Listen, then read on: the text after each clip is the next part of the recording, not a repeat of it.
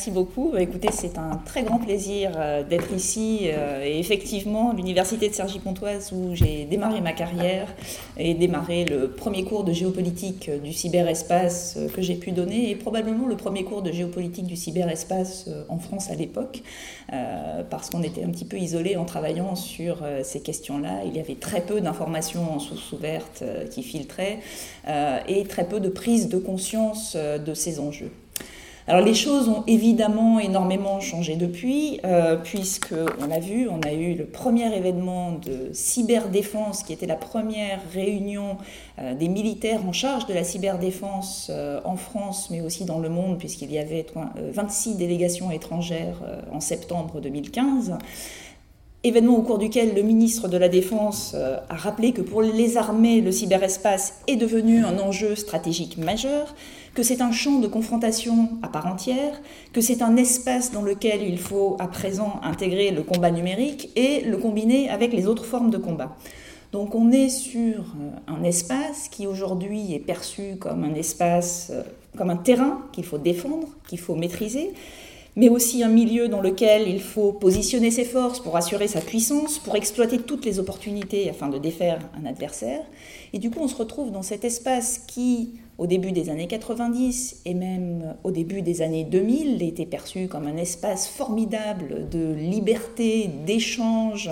euh, avec euh, absence de contrôle, de régulation, où tout était possible, où tout était ouvert et fluide, à un espace de tension extrême, de conflictualité, de rivalité euh, de pouvoir, tout en continuant aussi à être un, espace d'échange social, d'échange commerciaux, qui aujourd'hui euh, est utilisé non seulement euh, par les armées, mais par les citoyens, par les entreprises et de plus en plus euh, par tout le monde.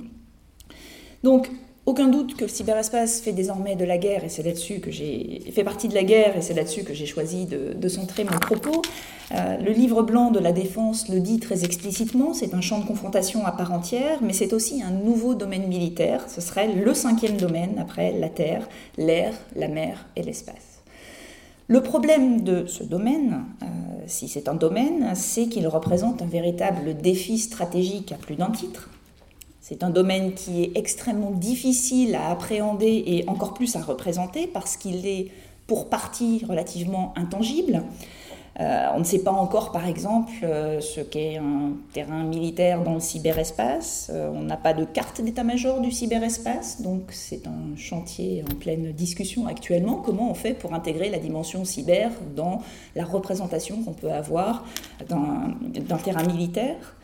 Il a des spécificités, propres, cet espace, qui fait euh, que les paradigmes stratégiques classiques comme la dissuasion, la riposte, l'anticipation, le contrôle des armes ne sont pas directement transposables. Euh, ça ne fonctionne pas de la même façon.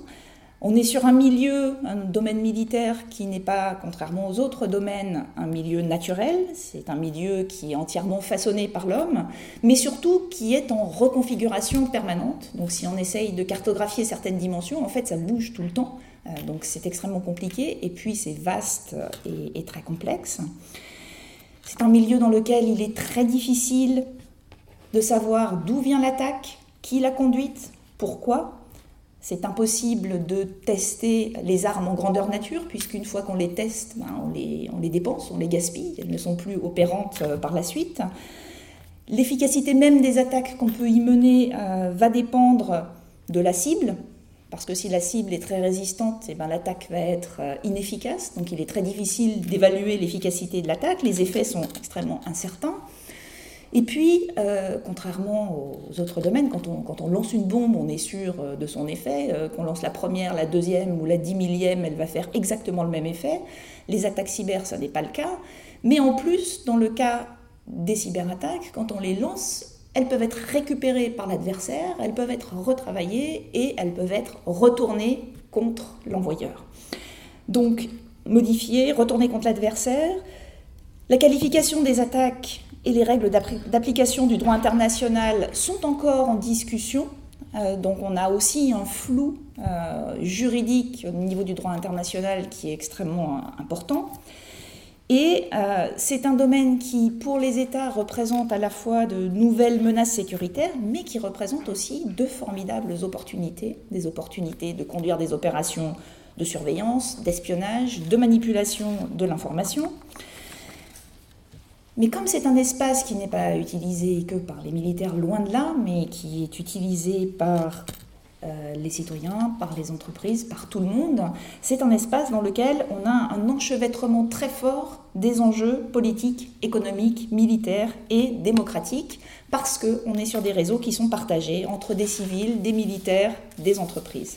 Et du coup, pour les armées, la réponse stratégique ou tactique est très complexe à élaborer et à mettre en œuvre tout comme d'ailleurs la coopération internationale dans la résolution des crises ou dans la conduite des opérations militaires. Donc on se retrouve avec euh, cet espace qui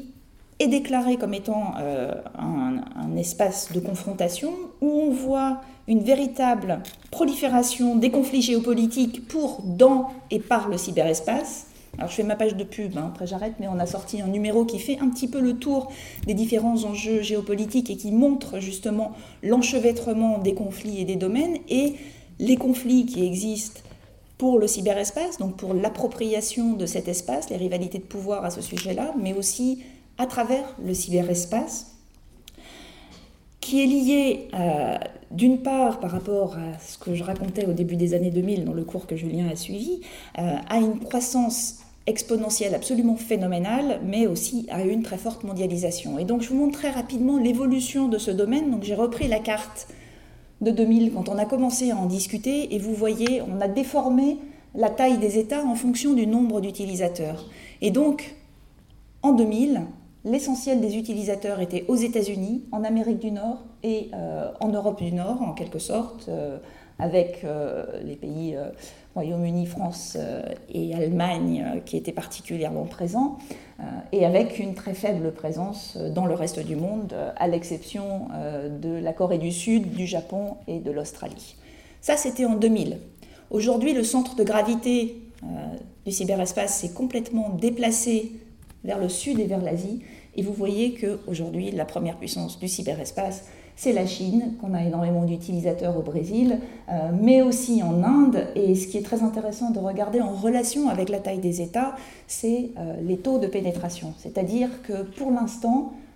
en Inde, on a moins de 20% de la population qui est connectée à Internet. Si on regarde sur la Chine, on est à moins de 60% de la, population qui est connectée à Internet. Donc on a déjà une disproportion énorme, mais elle ne va faire que croître, euh, puisque la marge de croissance euh, reste absolument phénoménale et qu'on a un effet de rattrapage par le développement de l'Internet mobile, de l'Internet via les smartphones, qui fait qu'on a dans ces pays-là une croissance extrêmement rapide. Tout ça conduit évidemment à des tensions palpable entre les grandes puissances euh, du cyberespace avec la Chine aujourd'hui qui mène un certain nombre d'opérations tout comme les États-Unis et qui revendique sa place comme puissance du cyberespace y compris dans la régulation des conflits euh, et, dans les discussions internationales sur les normes, sur la gouvernance de l'Internet et dans toute l'économie qui est liée au développement de l'Internet. Alors ce que je vous propose, c'est, euh, pour ceux qui ne sont pas familiers avec le cyberespace, de vous donner d'abord quelques éléments de définition pour comprendre euh, de quoi je parle, et puis expliquer un petit peu comment on y fait la guerre, euh, montrer les enjeux de ce nouvel art de la guerre dans le cyberespace. Et pour cela, plutôt que de multiplier les exemples, je vais prendre celui qui est probablement aujourd'hui le plus déroutant et euh, malheureusement aussi euh, le plus d'actualité, qui est euh, l'exemple du terrorisme. Donc, qu'est-ce que le cyberespace? Vaste question. on n'a pas de définition objective et consensuelle de ce qu'est le cyberespace. Au contraire, on en a des dizaines, qui d'ailleurs souvent révèlent les représentations géopolitiques que peuvent avoir les institutions ou les acteurs qui donnent leur propre version, leur propre vision de ce qu'est le cyberespace. Mais si on prend un acteur comme le Pentagone, par exemple, on a eu à peu près une douzaine de définitions euh, émanant du Pentagone au cours des dernières années. Et euh, à chaque fois, euh, chaque définition était insatisfaisante parce qu'elle ne recouvrait qu'une partie de la réalité de ce qu'on pouvait mettre derrière le terme cyberespace. Donc elle était constamment critiquée par les suivants. Et donc, au bout d'une douzaine de définitions, le Pentagone a décidé de mettre une équipe de chercheurs qui a travaillé pendant un an pour arriver à sortir une définition satisfaisante. Ils ont réussi, mais la définition est tellement longue et compliquée que du coup, personne ne l'utilise. Alors,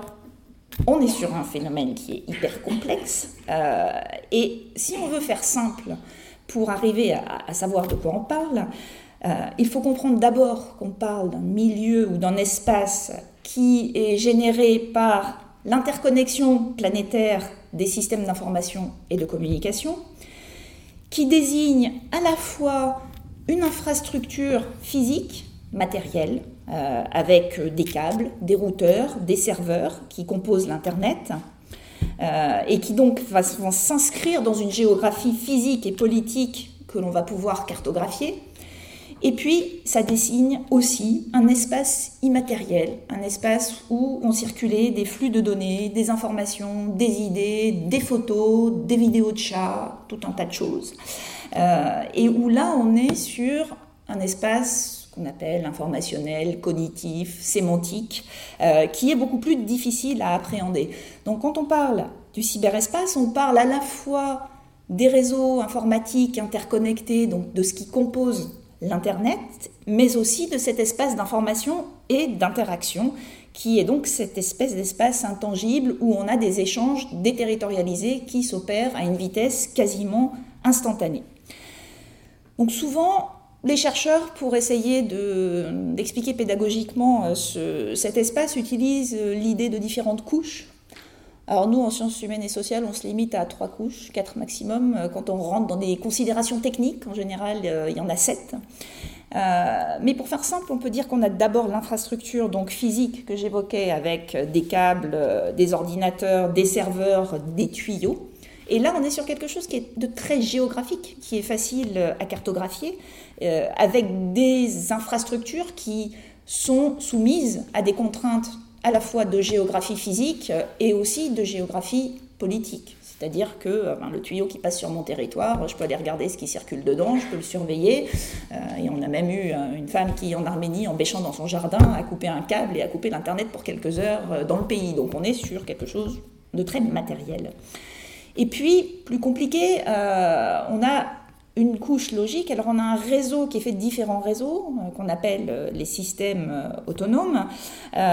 avec des services, des, programmes, des logiciels qui vont assurer la transmission des données entre deux points du réseau et qui vont permettre de faire voyager l'information d'une couche à l'autre. Donc on a des programmes, on appelle ça la couche logique, hein, qui sont faits donc, de, de programmes et d'applications. On a tout un tas d'applications qui, servent à ça, et d'interfaces, qui vont permettre l'utilisation de la troisième couche, la couche cognitive, la couche superficielle, la couche de l'information, celle que vous connaissez, euh, celle des utilisateurs euh, de, des deux autres couches en fait, euh, donc celle de l'information, celle des réseaux sociaux, celle des discussions, des échanges en temps réel dans le monde, et où là, euh, ça devient extrêmement difficile à cartographier puisque on arrive à recomposer des réseaux humains euh, entre euh, ben, des personnes de différents pays qui se parlent, mais c'est extrêmement difficile à connecter à une, géographie plus physique plus, et plus classique parce que les échanges ne sont pas toujours possibles à géolocaliser. Donc le cyberespace, c'est un peu tout ça. Euh, c'est un réseau d'ordinateurs, mais c'est aussi euh, un réseau humain avec des flux de données et d'informations euh, et qui comprend un peu tout ce qui circule par les réseaux informatiques interconnectés entre eux et qui parle ce langage commun qui est le protocole Internet. Et il ne faut pas perdre de vue, j'ai beaucoup parlé d'ordinateur, mais aujourd'hui, la connexion à l'Internet, elle se fait via de très nombreux objets, via des tablettes, via des smartphones, mais on trouve de l'informatique embarquée euh, dans les voitures, dans énormément euh, de systèmes. Et euh, bientôt, la question qui va se poser, ce n'est pas où est-ce qu'il y a de l'Internet, mais plutôt où est-ce qu'il n'y a pas de l'Internet. Donc on a cette, cette, connexion importante. Donc on peut bien sûr euh, agir quand on est dans une, dynamique de conflit euh, sur chacune de ces couches, en appui ou non d'autres euh, opérations qu'on peut mener. et par exemple sur la couche informationnelle, mais souvent ça mobilise en fait d'agir à différentes couches, où par exemple on va pouvoir mener une attaque sur Twitter et on va pouvoir via une attaque informatique qui passe par la couche logique atteindre rentrer dans le compte Twitter de Associated Press et puis balancer un tweet qui va avoir un effet sur la couche cognitive pour dire qu'il y a eu une explosion à la Maison Blanche et euh, faire plonger la bourse pendant quelques minutes jusqu'à ce qu'on se rende compte que euh, c'était euh, une attaque. On a aussi vu que assez récemment, les Russes avaient été accusés de rôder autour des câbles sous-marins qui véhiculent l'Internet en suscitant beaucoup de nervosité du côté du Pentagone aux États-Unis sur les actions qu'ils pourraient, qu'ils pourraient mener. On a vu la Chine réussir à détourner euh, en 2010, euh, à peu près euh, pendant pendant un moment à peu près 15% du trafic Internet qui est passé par les serveurs chinois et donc qui permettait en théorie de pouvoir espionner toutes les conversations qui passaient via ce trafic-là. Donc on a euh, différentes, euh, différentes façons de mener des attaques sur euh, ces, ces, différentes couches, avec des attaques aussi qu'on voit de plus en plus, qui mobilisent ce qu'on appelle social engineering, où les attaquants récoltent via les réseaux sociaux, en devenant votre copain sur Facebook, en allant regarder euh, ce que vous postez, récoltent énormément d'informations sur vous et après montent une arnaque euh, qui, euh, en vous envoyant un mail ça va m'en tourner, en se faisant passer pour quelqu'un d'autre, vont vous pousser à vider votre compte en banque ou à lancer une opération ou révéler un mot de passe qui peut avoir des conséquences assez, assez importantes. Donc on a, euh, on, a comme ça cet espace-là qui peut euh, conduire à, différentes façons de, mener euh, des actions. et avant de rentrer un, peu plus dans le détail sur comment on y mène la guerre, je voudrais juste revenir sur comment l'approche géopolitique peut permettre de comprendre les conflits qui sont liés au cyberespace. Alors, la géopolitique, c'est l'étude des rivalités de pouvoir sur des territoires à différents niveaux d'analyse. Donc quand on fait de la géopolitique, ce qui était un peu déroutant pour les étudiants en 2000, euh, en général on étudie les conflits sur un territoire et le territoire est complètement au cœur de l'analyse. Et là, euh, on est sur de l'analyse qui étudie donc les, les dynamiques d'un conflit sur un territoire, les représentations contradictoires, les stratégies des acteurs pour le contrôle de ce territoire, pour son appropriation, pour la défense de leurs intérêts au sein de ce territoire. Évidemment, pour le cyberespace, la notion de territoire, comme vous le comprenez, elle est euh, un petit peu euh, compliquée puisque euh, on a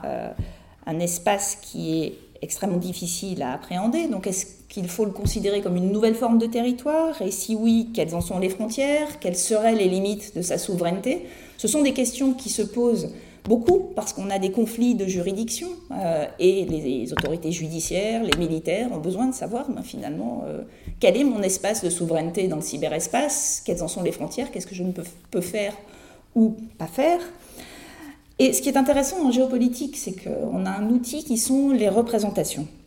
une représentation, c'est une construction, c'est un ensemble d'idées qui sont plus ou moins logiques euh, et cohérentes mais qui vont jouer un rôle dans les conflits géopolitiques, qui ne sont pas neutres et qui du coup sont très utiles pour comprendre le cyberespace à travers les discours sur le cyberespace. Et on le voit très bien euh, à travers justement cette idée du cyberespace comme d'un territoire et l'appréhension du cyberespace comme d'un territoire. Parce que c'est un vrai défi méthodologique et en même temps, on a vu apparaître cette représentation du cyberespace comme un territoire à deux moments différents et pour des raisons qui sont diamétralement opposées. Alors, le territoire en géographie, on a une définition classique qui, euh, euh, à laquelle, qui s'applique vraiment très mal au sens classique euh, au territoire du cyberespace. Mais dans la représentation du cyberespace comme un territoire, on l'a vu apparaître dès 1984 dans euh, l'œuvre de science-fiction du romancier William Gibson, dans son ouvrage Neuromancer,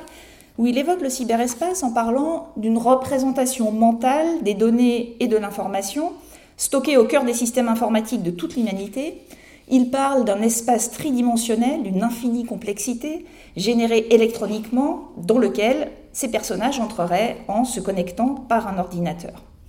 Donc on est sur de la science-fiction, sur des personnages qui rentrent comme ça dans cet espace de, où, sont stockées toutes les informations de, toute l'humanité.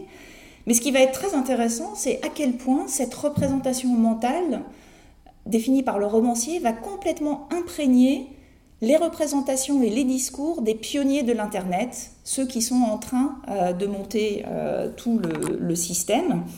Euh, et on le voit très bien au début des années 90. Alors au début des années 90, l'Internet, c'est juste un club de quelques millions d'utilisateurs.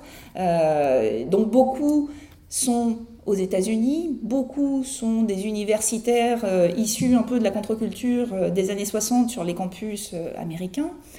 Et puis au début des années 90, on est dans cette euphorie de la chute du mur de Berlin, de la fin de l'histoire, de peut-être la fin de la géographie euh, et des conflits, euh, grâce à cet esprit euh, d'ouverture, de liberté des échanges, de liberté de l'expression, avec pour le cyberespace cette idée aussi d'une autogestion qui va toucher jusqu'à l'architecture de l'Internet, et on le voit d'ailleurs dans la façon dont il a été conçu avec le modèle de Paul Baran, avec un modèle complètement distribué qui est fait pour contourner en fait euh, les, euh, les, défauts. Donc, alors on dit que ça a été fait pour résister à une attaque nucléaire, c'est un peu une légende, mais il n'empêche que quand on voit dans le modèle distribué, quel que soit l'endroit où on coupe, il y a toujours un moyen de contourner le blocage. Et donc on est sur un système qui est fait pour privilégier la résilience et pour que quels que soient les soucis, l'information puisse continuer de circuler sur un, réseau donc, qui est fait pour euh, résister à l'idée euh, de contrôle. Euh, et cet esprit va même être tellement important qu'on va avoir une déclaration d'indépendance du cyberespace par euh, John Perry Barlow, qui est le fondateur, l'un des fondateurs de l'Electronic Frontier Foundation, qui aujourd'hui défend les libertés numériques dans le cyberespace. Euh, et euh, qui euh, déclare que le cyberespace est un espace indépendant qui ne doit pas être soumis aux tyrannies que les gouvernements cherchent à imposer, qui est complètement autogéré et que les gouvernements n'ont pas obtenu le consentement des citoyens de l'Internet et donc ne doivent pas se mêler de ce qui se passe dans le cyberespace. Il paraît qu'il aurait depuis déclaré on devient tous plus vieux et plus sages, euh, mais il est intéressant de voir qu'on a quand même encore un certain nombre d'activistes qui prennent cette représentation complètement au pied de la lettre euh, et euh, se battent contre toute tentative de contrôler le cyberespace ou de faire appliquer des lois des États dans le cyberespace. Alors ce terme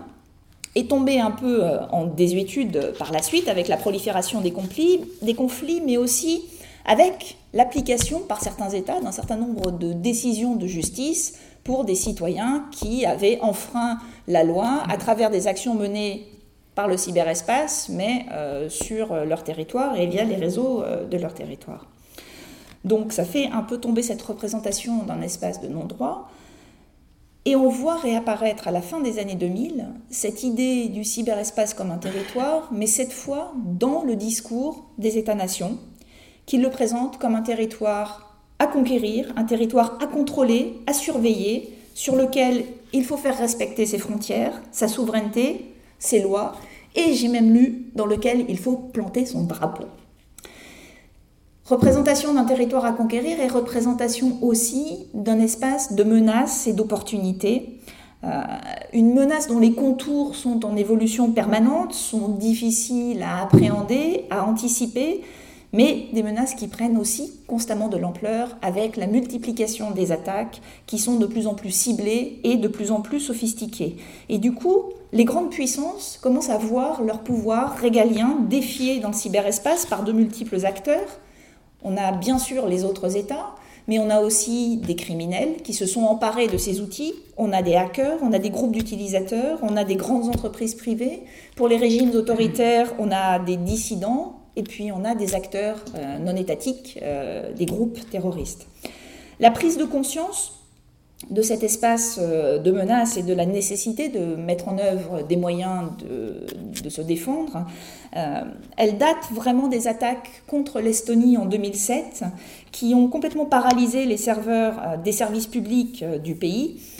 donc c'était suite au déboulonnage d'une statue de bronze à la gloire des soldats soviétiques par Tallinn, donc qui avait déplacé cette statue, suscitant la colère à la fois du gouvernement russe, mais aussi de la minorité, minorité russe en Estonie et des patriotes en Russie. Et donc toute une série d'attaques a été menée contre les serveurs, dont on n'a jamais pu prouver qu'elles émanaient du gouvernement, mais dont beaucoup étaient aussi spontanés de la part de hackers patriotes qui protestaient contre cette euh, décision. Et là, beaucoup de gouvernements,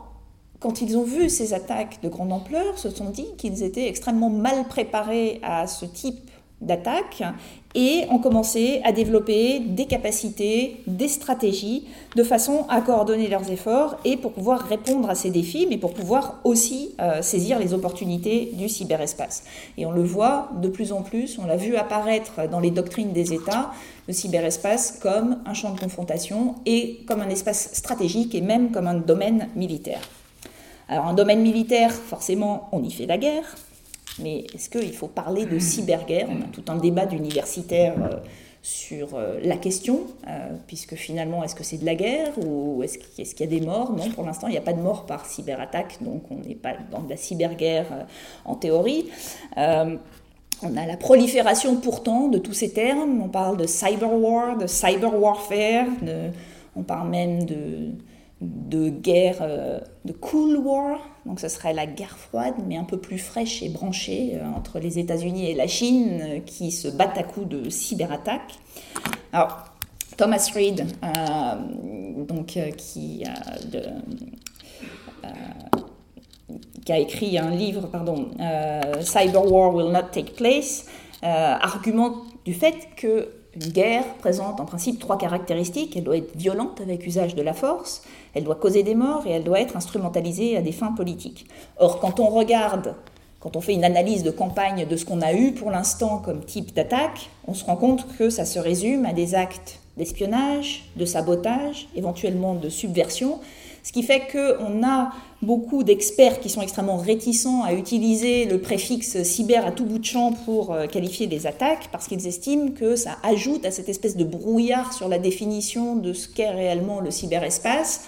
Euh, brouillard aussi sur la nature des attaques qui sont déjà suffisamment euh, difficiles à qualifier comme ça, et que ben, une attaque reste une attaque, un crime reste un crime, et qu'il faut faire attention. Euh, le problème, c'est qu'un certain nombre d'experts disent aussi que ce n'est qu'une question de temps avant qu'on soit euh, dans le domaine de la cyberguerre. Euh, et on a vu que le premier acte finalement qui s'approche le plus de l'usage de la force dans le cyberespace, c'est la fameuse attaque de Stuxnet qui a été menée a priori par le gouvernement américain contre les centrifugeuses iraniennes de Natanz et qui ont eu pour effet d'incapaciter euh, les, euh, les, centrifugeuses. Euh, donc une opération de sabotage, mais menée contre une infrastructure critique avec un usage de la force, qui certes n'a pas causé de mort, mais qui pourrait, dans le droit international, rentrer sous le label d'acte de guerre, ou en tout cas d'usage de la force. Alors on a tout un tas d'experts qui réfléchissent à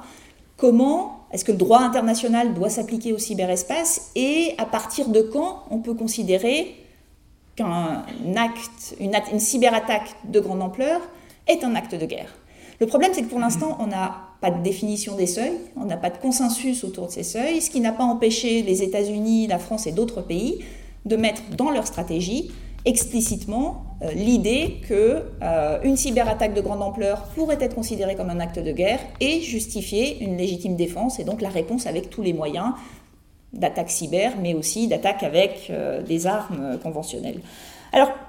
on voit bien que pour l'instant, on n'a pas d'attaque qui soit vraiment de la guerre, que la plupart des attaques restent en dessous du seuil de déclenchement de ce qu'on pourrait appeler une guerre. Euh, que les appeler une guerre, c'est in fine une décision politique, et là on l'a bien vu autour de, des attaques contre Sony Pictures qui émanaient du gouvernement nord-coréen, où on a eu une sorte de cafouillage au niveau de la Maison Blanche parce que euh, l'attaque était de grande ampleur, a complètement perturbé euh, une très grande entreprise, a causé des dommages physiques sans causer de mort, euh, a conduit à une cessation d'activité, a eu un retentissement planétaire. avaient des motivations politiques, mais qualifier ça de cyberguerre euh, conduisait à entraîner euh, des conséquences extrêmement importantes. Qualifier ça de cybercrime, c'était pas tout à fait assez fort. Et donc, après quelques jours euh, de tergiversation, ils ont appelé ça du cybervandalisme. Mais Sony Pictures est devenu considéré comme une infrastructure critique, ce qui, avant qu'elle soit attaquée, n'allait pas vraiment de soi dans la définition. Donc, on a encore beaucoup de chemin à faire sur euh, sur ce qui euh, pourrait être considéré comme euh, de la cyberguerre dans, le cyberespace, mais ce qui n'empêche pas, malgré tout cette espèce de brouillard et ce flou qui entoure les termes, que les termes de cyberguerre, cyberconflit, cyberarmes, cyberespace prolifèrent dans la presse, dans la littérature stratégique et soient devenus incontournables. Et ce qu'il est intéressant et important de retenir, c'est que de toute façon, les formes et les contours de la guerre euh, évoluent et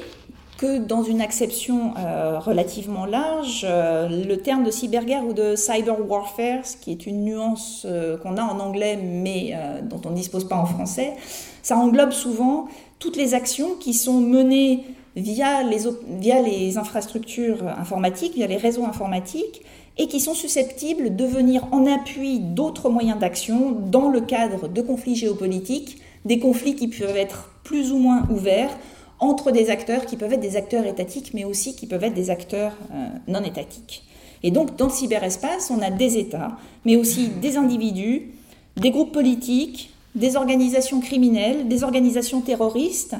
qui s'emparent de technologies qui sont euh, extrêmement accessibles et à faible coût, de façon à mener à distance des opérations qui peuvent être des opérations d'espionnage, des opérations de sabotage des infrastructures, des opérations de manipulation de l'information ou encore des opérations d'influence et de propagande via euh, des réseaux sociaux. Alors, plutôt que de faire euh, un inventaire de, de ce qu'on a connu en matière de cyberguerre et, des possibilités, je vais me concentrer sur le sujet qui euh, préoccupe beaucoup de monde aujourd'hui, euh, qui est la question du terrorisme. On a beaucoup entendu parler de cyberterrorisme, ce qui fait euh, absolument hurler les diplomates parce qu'ils estiment que le terme même prête à caution parce qu'il est beaucoup utilisé par les Chinois pour lutter contre leurs dissidents et d'autres régimes autoritaires. Euh, mais il est très clair que l'exploitation du cyberespace par les terroristes, c'est un défi sécuritaire extrêmement important et c'est un défi dont certaines dimensions déroutent relativement euh, les armées. Mais c'est aussi, et c'est pour ça que j'ai choisi euh, ce sujet-là, probablement le meilleur exemple pour montrer à quel point les enjeux géopolitiques dans le cyberespace sont extrêmement entremêlés parce qu'on est, encore une fois, sur des raisons qui sont partagées par les civils, par les militaires, par les entreprises. Et donc c'est extrêmement difficile de dissocier les enjeux dans le cadre de conflits. Alors est-ce qu'il faut parler de cyberterrorisme ou de cyber-djihadisme au lendemain des attentats de Charlie Hebdo, donc, euh, le ministre de l'Intérieur, Bernard Cazeneuve, euh, s'est exprimé publiquement en expliquant que la France était en guerre contre le cyberterrorisme, euh, que c'était la première des menaces. Et ce qui est intéressant, quand on utilise les termes, c'est que définir le terme de cyberterrorisme est un petit peu compliqué parce qu'on ne sait pas très bien de quoi on parle. On a à peu près 31 000 articles universitaires qui utilisent le terme de cyberterrorisme. Mais pour l'instant, on a zéro mort causée directement par une cyberattaque. Alors le terme de cyberterrorisme euh, est extrêmement problématique, donc on va dissocier euh, un petit peu euh, les questions. La question du risque de cyberattaque menée par des terroristes et qui puisse causer des morts de façon massive, de manière à terroriser des gens, pour l'instant c'est quelque chose qu'on n'a pas observé. Les terroristes, pour l'instant, n'ont pas attaqué les infrastructures critiques pour causer des morts. En revanche, on a vu des États attaquer des infrastructures critiques, pas pour causer des morts, mais euh, pour les incapaciter. Euh, et ils privilégient plutôt des modes d'action qui vont requérir, moins de moyens, mais avoir aussi un impact médiatique plus fort. Alors ça ne veut pas dire qu'ils ne le feront pas un jour. Et d'ailleurs, il y a un relatif flou sur euh, leurs capacités qui sont difficiles à évoluer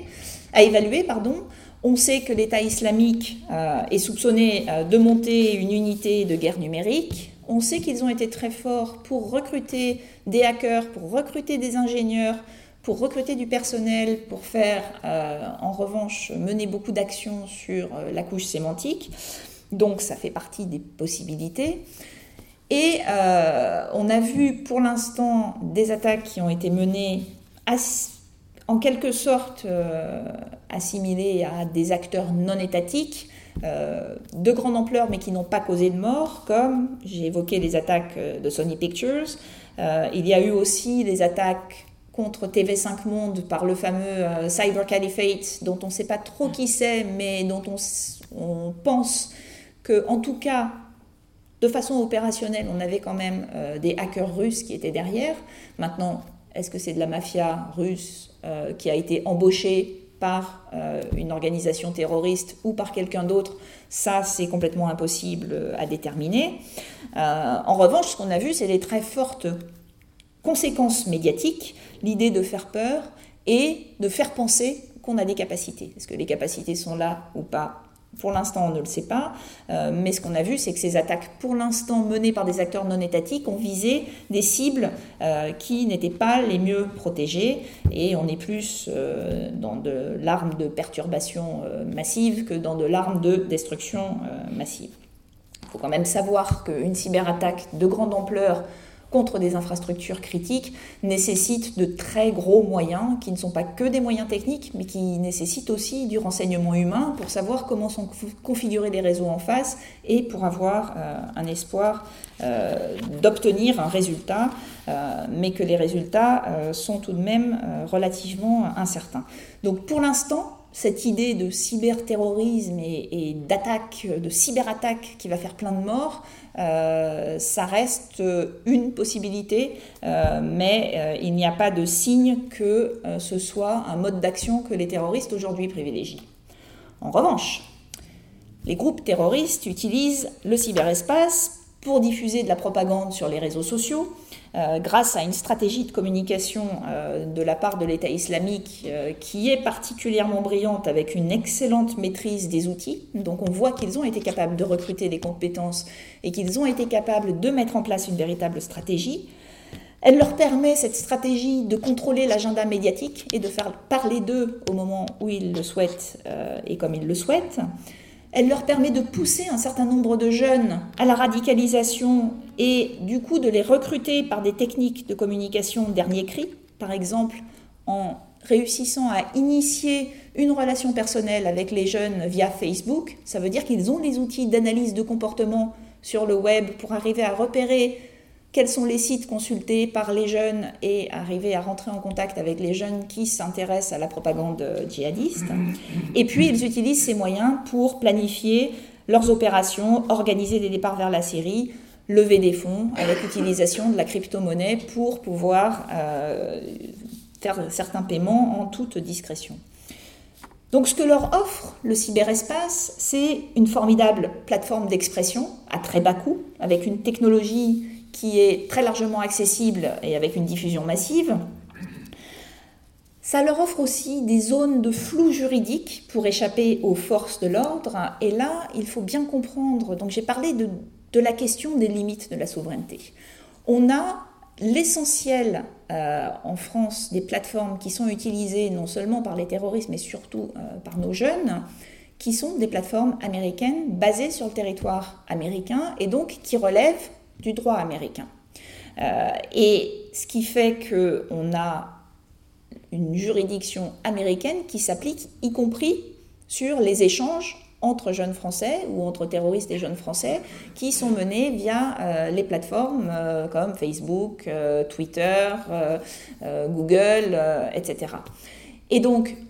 les terroristes savent très habilement utiliser ça, se sachant protégés par le premier amendement aux États-Unis pour diffuser euh, leur propagande via les réseaux français, sachant que, euh, et j'y reviendrai tout à l'heure, euh, la coopération judiciaire internationale pour arriver à lutter contre la diffusion des contenus, à obtenir des informations ou des preuves de la part de la justice française peut s'avérer extrêmement compliquée. Alors juste pour vous donner une petite idée quand même du niveau de dépendance des pays européens à l'égard de ces plateformes américaines, on s'est amusé à mesurer euh, le nombre de visites vers les 25 premiers sites de chaque pays, à partir de chaque pays européen. Donc on a pris euh, les 25 premiers sites et on a compté pendant un mois combien il y avait de visites vers chacun de ces 25 premiers sites. Et on a fait une cartographie.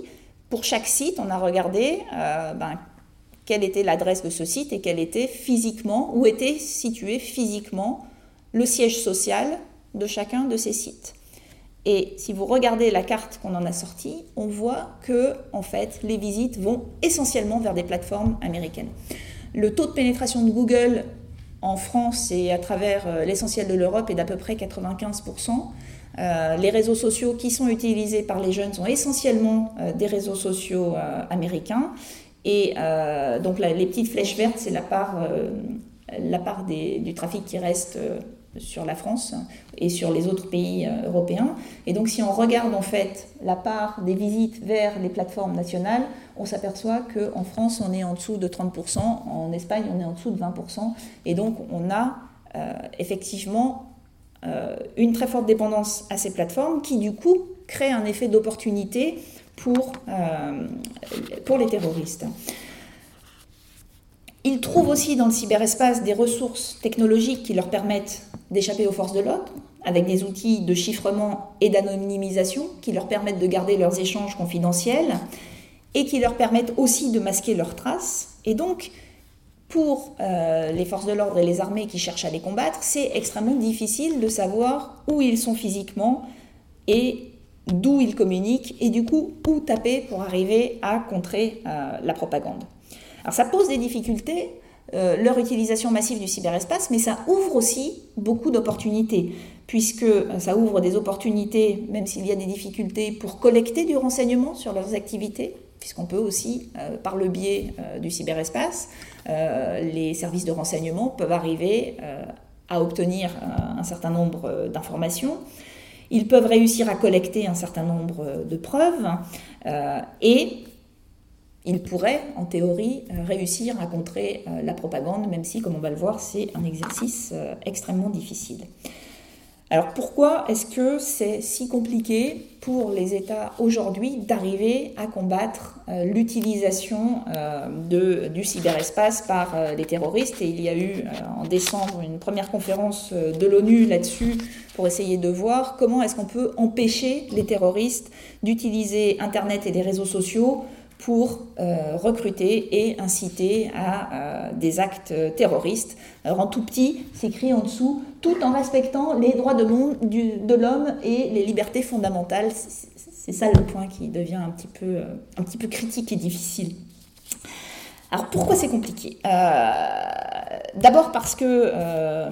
Daesh est extrêmement bien organisé,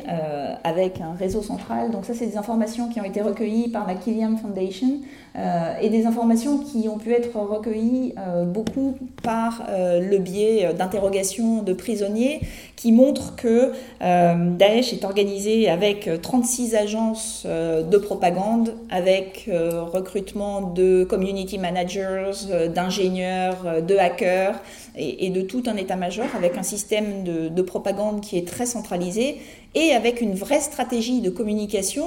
qui vise à diffuser énormément de matériel, à diffuser un message, mais aussi à, diffuser un matériau dont pourront s'emparer des sympathisants pour fabriquer chez eux leur propre propagande non officielle, mais du coup faire un phénomène d'amplification euh, de ce phénomène de,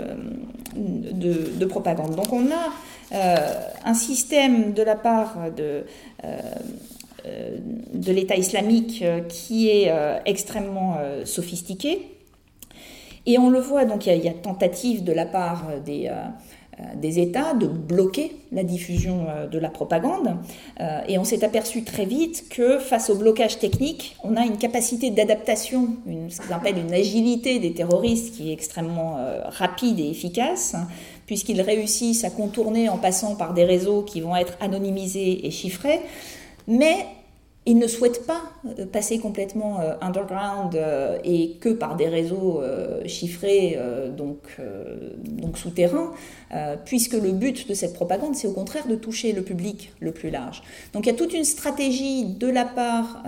de, de l'État islamique d'utiliser des relais très multiples de diffusion. Donc par exemple, il lance une vidéo et simultanément il la lance en 10 endroits différents. Elle est immédiatement relayée par euh, un certain nombre de personnes et en l'espace d'une heure, on a 200 vidéos dans la nature, ce qui les rend extrêmement euh, difficiles à contrer parce qu'on n'a pas vraiment d'algorithme magique euh, qui permet de détecter les contenus et qui permet de, de, les enlever immédiatement. Et puis il y a le timing aussi où il lance les vidéos qui fait que ben forcément si c'est un vendredi soir à 18h, il y aura moins de monde dans les bureaux pour réagir dans une stratégie en fait de déborder les capacités de l'adversaire. Euh, et on a même eu euh, le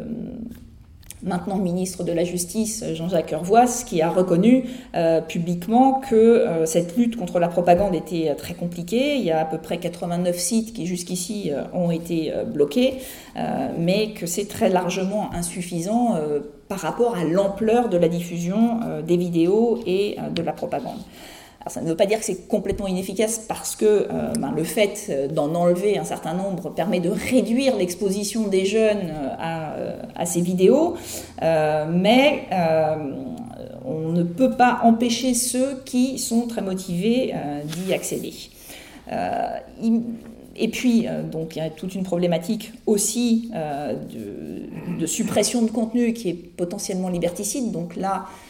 les discussions avancent progressivement et avancent plus vite depuis les derniers attentats, derniers attentats euh, avec, euh, avec les plateformes, euh, mais la suppression des contenus, elle n'est pas toujours possible à imposer aux plateformes puisqu'elles ont une conception de la liberté d'expression qui est différente, qu'il y a la protection du premier amendement. Donc ça se base souvent via des formulaires de coopération en regardant est-ce que la vidéo contrevient au terme, euh, ce qu'on appelle les terms of service, donc le contrat social entre euh, la plateforme et ses utilisateurs, auquel cas euh, ça, va être beaucoup plus rapide. Mais ce qui est extrêmement intéressant, c'est que en raison des difficultés de coopération judiciaire et des lenteurs de la justice dans ce domaine-là, très souvent, c'est la plateforme elle-même, donc l'entreprise privée, qui va décider si oui ou non elle veut bien retirer telle vidéo euh, qui euh, est considérée par euh, les autorités comme extrêmement problématique. Et on a certaines plateformes qui coopèrent relativement facilement et d'autres avec qui la conversation est extrêmement difficile et les relations sont extrêmement tendues. Alors on a la même problématique sur Twitter euh, avec la suppression des comptes euh, Twitter qui est euh, extrêmement difficile parce que, bah pareil, on a une stratégie d'adaptation des organisations qui souvent ouvrent plein de comptes Twitter en même temps et dès qu'il y en a un qui est fermé, migre vers un autre. et puis, donc là par exemple, c'est le 206e compte d'un des, des propagandistes. Il y en a même un qui, ironiquement, a fêté son 300e compte. Euh, pour montrer que euh, ben, euh, on va pas arrêter la propagande, la propagande comme ça. Et, et, donc, attendez, j'ai perdu mon. Et on voit que récemment, quand même, les euh, l'État islamique euh, a quand même été relativement irrité par la multiplication des suppressions de comptes, puisqu'ils ont sorti une vidéo, euh, donc l'information est sortie en février, une vidéo de propagande contre Mark Zuckerberg et Jack Dorsey, en montrant donc des photos où on les montre en train de brûler dans des flammes et avec des impacts de balles de partout, pour les menacer en raison des suppressions de comptes auxquels ils, enfin, qu'ils se retrouvent à, pratiquer. Donc euh, de vraies menaces contre les patrons de, Twitter euh, et de Facebook. Euh, on a des problèmes aussi que posent ces suppressions de comptes, et c'est pour ça qu'on voit que les enjeux sont extrêmement liés, parce que ces comptes sont utilisés par les services de renseignement pour surveiller un certain nombre de, d'acteurs. Euh, et du coup, le fait de supprimer les comptes ben, prive pendant un temps les services de leurs sources d'information et parfois le temps qu'ils le récupèrent, il a pu il a pu se passer des choses, donc ça les rend beaucoup plus difficiles à suivre. Et c'est pour ça que les actions qui sont menées par Anonymous, euh, qui veut aider en allant euh, hacker, euh, pousser à la suppression des comptes Twitter, Facebook, etc., n'est pas toujours considéré comme bienvenue de la part des services parce que ben, ils peuvent parfois couper l'accès à des informations qui sont absolument essentielles. Donc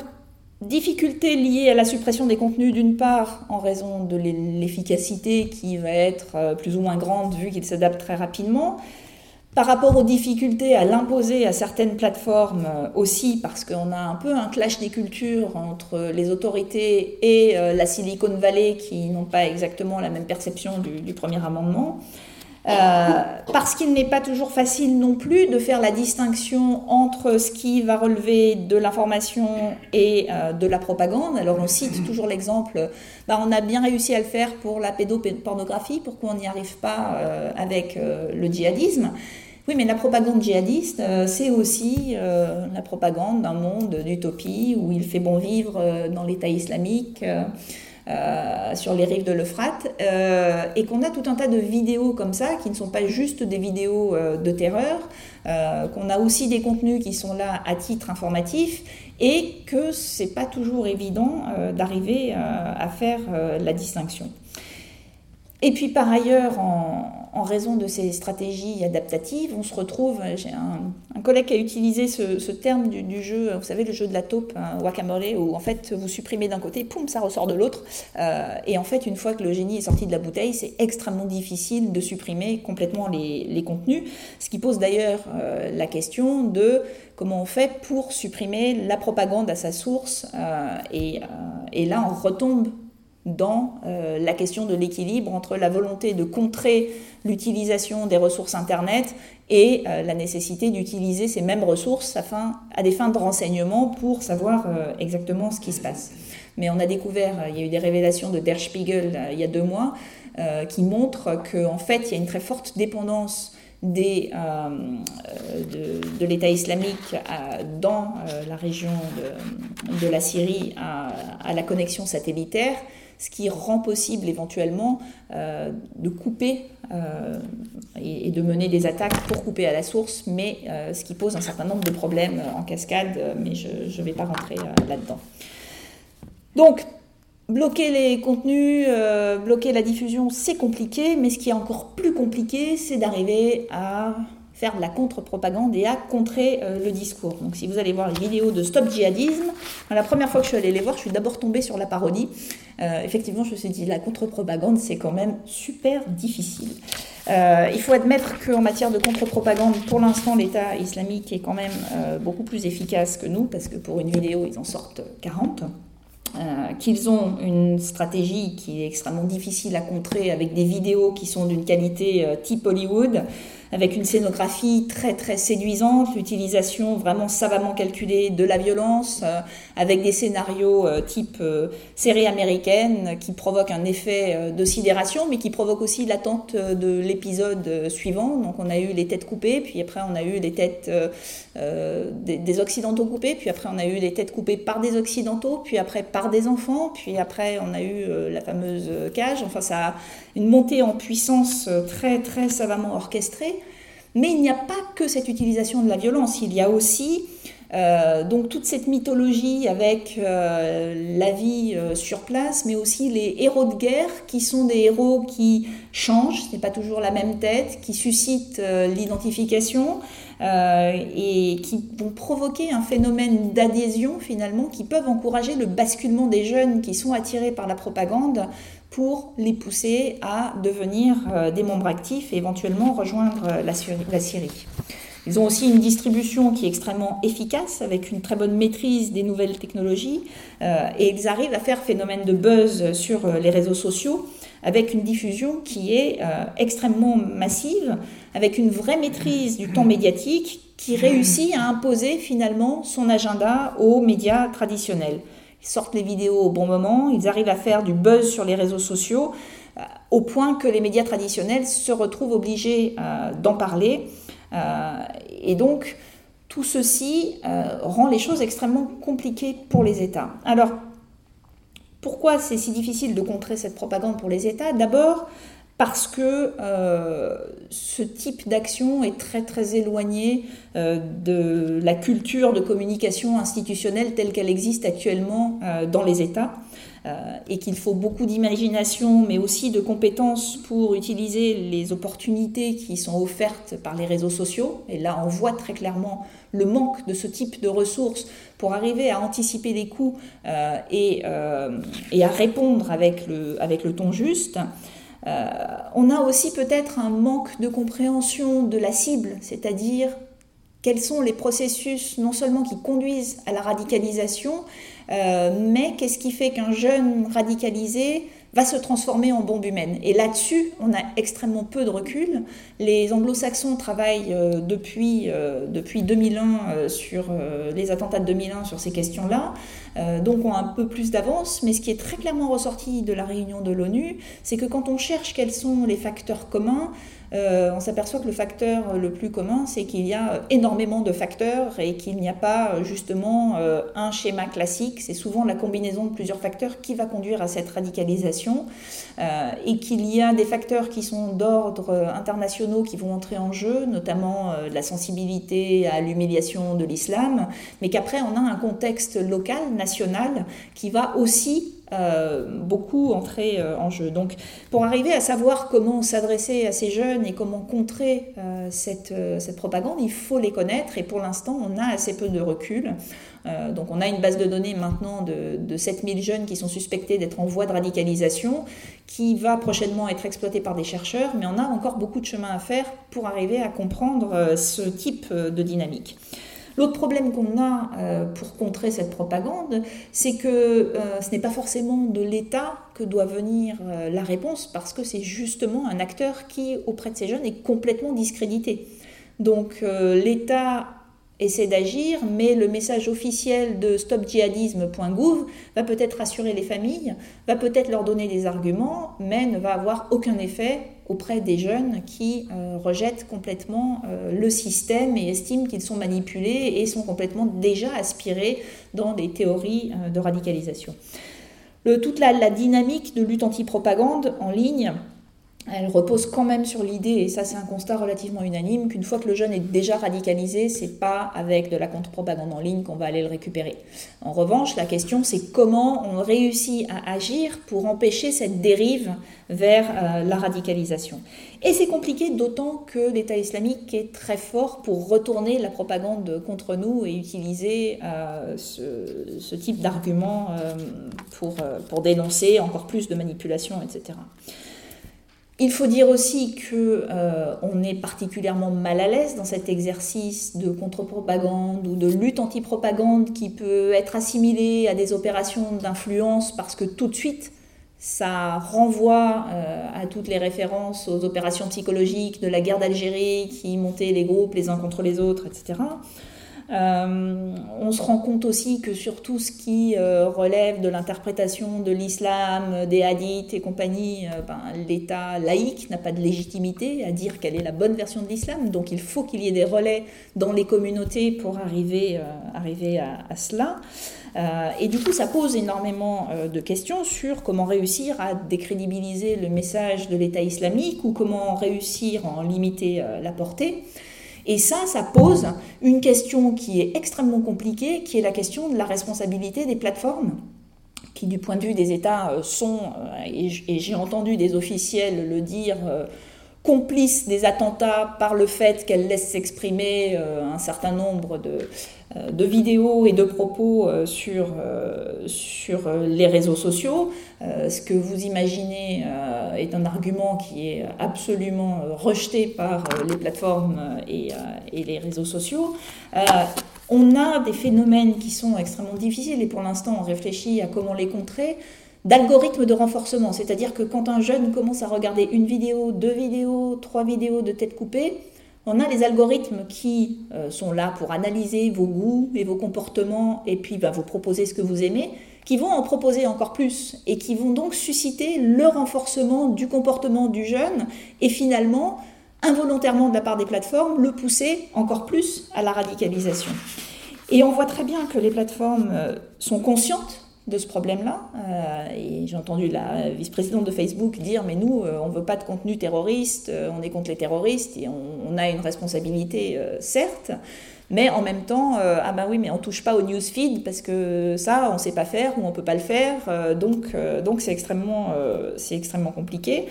et puis, euh, il bénéficie par exemple de crédits euh, de publicité gratuits parce qu'à la limite on peut analyser ses comportements et du coup faire sortir euh, des publicités qui vont aller à l'encontre de ce message-là. Mais ces crédits gratuits, pour l'instant, sont réservés à la société civile et pas au gouvernement. Or, la société civile en France n'est pas très structurée pour l'instant pour lutter contre ce type, type de problème. Euh, mais il est clair que les plateformes privées sont beaucoup plus à l'aise pour travailler avec les associations, avec les militants, que travailler directement euh, avec les gouvernements. Et pour cause, parce qu'elle ne travaille pas qu'avec les gouvernements euh, démocratiques, elle travaillerait avec euh, d'autres types de gouvernements qui sont réputés pour euh, ben, pas mal d'abus sur les droits de l'homme. et donc, ça crée évidemment des précédents et des tensions importantes. Et puisqu'elles argumentent beaucoup du fait qu'elles n'ont pas non plus d'algorithme magique pour détecter les contenus, et donc ça fonctionne nécessairement sur la base de signalement, mais ça demande des ressources énormes quand un contenu est signalé, de le vérifier, de le supprimer, euh, et ça va à un rythme qui n'est pas toujours suffisamment euh, rapide. Donc ça pousse cette question-là à se déplacer sur d'autres terrains, puisqu'on voit bien que sur le terrain de la propagande, c'est extrêmement difficile à contrer et, euh, à se battre, à battre en fait l'État islamique à son propre jeu. Donc toute la question, c'est comment est-ce qu'on fait remonter d'autres contenus, comment on travaille avec les plateformes euh, pour euh, pas seulement euh, supprimer des contenus, mais pour faire remonter des informations qui vont encourager les jeunes à développer leur sens critique, à prendre du recul par rapport à l'information qui leur arrive, à délégitimer, à décrédibiliser le message envoyé par l'État islamique, et puis comment aussi on arrive à lutter contre les causes de la radicalisation en comprenant pourquoi nos jeunes sont aussi réceptifs. Et c'est là qu'on a un problème aussi, c'est que dans le contexte de volonté de lutte euh, active et musclée contre le terrorisme, on a récemment eu euh, des perquisitions extrêmement nombreuses et parfois extrêmement musclées, dont les vidéos tournent sur Internet et qui sont bien évidemment récupérées par les propagandistes, euh, comme la preuve encore une fois que les musulmans sont persécutés dans ce pays et dans le but de diviser la population et de remonter les jeunes contre l'État. Donc, il y a beaucoup, beaucoup de façons d'envoyer des messages et euh, ben, une des façons de lutter contre la propagande, euh, c'est pas juste euh, de faire des vidéos stop djihadisme, mais c'est aussi de faire attention à un certain nombre de comportements qui peuvent conduire, qui peuvent être réexploités par, par les terroristes. Et puis enfin, j'ai parlé beaucoup des, des, défis, mais on a aussi un certain nombre d'opportunités pour, pour le renseignement via, le, via le cyberespace. Euh, alors des opportunités pour euh, les djihadistes, bien sûr. Hein. vous vous souvenez que le gouvernement belge, pendant cette opération, avait demandé euh, à, ses internautes de ne surtout pas tweeter sur les opérations en cours et où est-ce qu'ils se trouvaient. Donc du coup, les Belges, qui ont beaucoup d'humour, ont mis des vidéos de chats absolument partout. et ce qui fait que la police, le lendemain, les a remerciés avec un bol de croquettes de ne pas avoir diffuser euh, des informations qui auraient été précieuses pour les terroristes. Bon, cela dit, le grand coup de filet n'a pas mené euh, à, des arrestations euh, importantes. et puis on a vu aussi à quel point le cyber offrait des ressources à la fois pour les gens, les victimes, le soir des attentats, pour les secours aussi, pour s'organiser, pour repérer avec le safety check, etc. donc on a ce type de, ressources. On a aussi des opportunités pour le renseignement dû à l'usage massif euh, de, l'Internet par euh, les terroristes aussi, et avec euh, une nouvelle loi de renseignement qui permet désormais une surveillance beaucoup plus massive, ce qu'on n'avait pas jusqu'à présent sur les réseaux français. Alors là, il y a tout un débat sur l'efficacité ou non de ce fameux algorithme qui va détecter des comportements suspects et arriver à repérer dans la masse du cyberespace les terroristes qu'il faut suivre. Et là, euh, du point de vue technique, on a beaucoup, beaucoup euh, d'experts euh, qui soulèvent des doutes quant à l'efficacité de ce type d'outils. on voit très bien aussi que la problématique n'est pas tant la collecte de toujours plus d'informations que la capacité face à l'océan d'informations dont on dispose aujourd'hui d'arriver à les recouper, les analyser de manière à pouvoir faire un suivi beaucoup plus ciblé des individus qui sont particulièrement dangereux. On a aussi des informations euh, qui nécessiteraient d'être euh, mieux partagées. Euh, et là encore, on voit comment la coopération sur des fichiers communs peut être freinée par une certaine défiance entre les gouvernements, y compris à l'échelle européenne. Défiance par rapport à la protection de, de, la vie privée, par exemple, et des données personnelles, mais aussi un manque d'harmonisation et une coopération internationale qui sont freinés par le fait que les outils qu'on développe dans le cyber pour repérer les terroristes sont aussi les outils qu'on utilise pour s'espionner joyeusement les uns les autres et que donc on ne peut pas toujours expliquer euh, aux autres gouvernements ce qu'on fait et le partage d'informations euh, ne va pas toujours euh, de soi. Et puis surtout, le gros problème, c'est que avoir l'information ne suffit pas. La, vraie question, c'est qu'est-ce qu'on en fait de toute cette information? Donc il y a la question de l'analyse de cette information, du recoupement euh, pour un suivi ciblé, mais il y a surtout le problème de la judiciarisation. Parce qu'on s'est aperçu quand même qu'un certain nombre de terroristes qui sont passés à l'acte étaient connus des services, mais pour pouvoir les mettre en prison, il faut des preuves. Et de ce point de vue, le cyberespace est une mine de preuves pour le judiciaire, sauf ne sont pas toujours faciles à attraper. Alors, là encore, euh, on voit bien que euh, on a euh, une dépendance très forte aux réseaux sociaux, ce qui fait que ben, le ministre de l'Intérieur, quand il veut lutter contre le terrorisme, il a dû aller à San Francisco rencontrer Google, Facebook, Twitter pour obtenir leur coopération internationale. Et là encore, en matière de lutte antiterroriste, quand un juge a besoin de rentrer dans l'email de quelqu'un, euh, quand un juge a besoin d'accéder à l'adresse IP pour pouvoir localiser tel suspect, on a deux cas de figure qui se présentent. On peut avoir un cas de figure où euh, on est dans une situation d'extrême urgence, il y a un danger imminent, il y a un danger de mort. Et là, ça se passe relativement bien, et de mieux en mieux, euh, malheureusement à cause des attentats où euh, le juge contacte le FBI euh, par une procédure d'urgence et le FBI peut réagir en quelques minutes ou quelques heures et obtenir l'information nécessaire ou, euh, agir directement pour permettre l'arrestation de, de, la personne suspectée. Mais quand on n'est pas dans une situation d'extrême urgence comme ça, mais qu'on est dans une situation où un juge d'instruction va vouloir obtenir des informations parce qu'il a de sérieux doutes, mais qu'il n'a pas encore la preuve qu'il y a un danger imminent, euh, mais qu'il récolte des informations de façon à pouvoir derrière incriminer le suspect, alors là on rentre dans des processus de coopération judiciaire classique qu'on appelle MLAT, et qui sont des procédures extrêmement longues. Les requêtes euh, de preuves électroniques ont augmenté euh, de 700% en un an euh, au département de la justice américaine, qui n'est absolument pas capable de faire face à l'afflux, ce qui fait que le délai de traitement de ces demandes est d'à peu près 12 mois. Donc là, on se trouve dans une situation, et c'est pour ça que le ministre de l'Intérieur est obligé d'aller voir les plateformes parce qu'encore une fois, il faut obtenir une coopération de la part des plateformes qui soit plus rapide que ce que peut offrir la justice afin euh, d'obtenir les informations. On a aussi un souci que ben, les messages qui sont cryptés euh, disparaissent et sont, difficiles à capter, mais aussi on a une très grande volatilité des preuves puisqu'ils peuvent disparaître très vite. Alors,